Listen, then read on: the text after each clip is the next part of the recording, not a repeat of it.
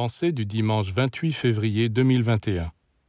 Les humains sont toujours soucieux de l'avenir.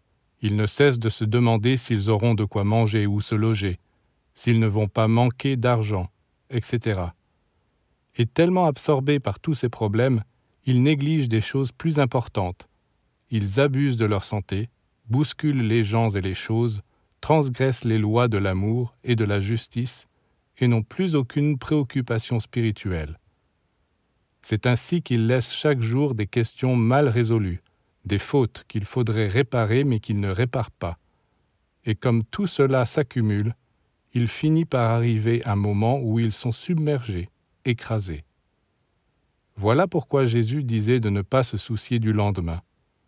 Car si vous veillez chaque jour à ce que tout votre comportement soit impeccable, le lendemain sera complètement dégagé, et vous serez disponible pour entreprendre ce que vous désirez, tout en restant encore vigilant pour ne rien laisser traîner.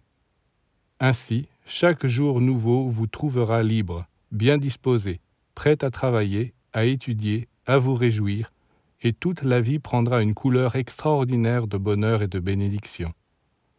Voilà comment il faut comprendre. C'est en veillant à tout régler aujourd'hui que vous pensez indirectement à demain.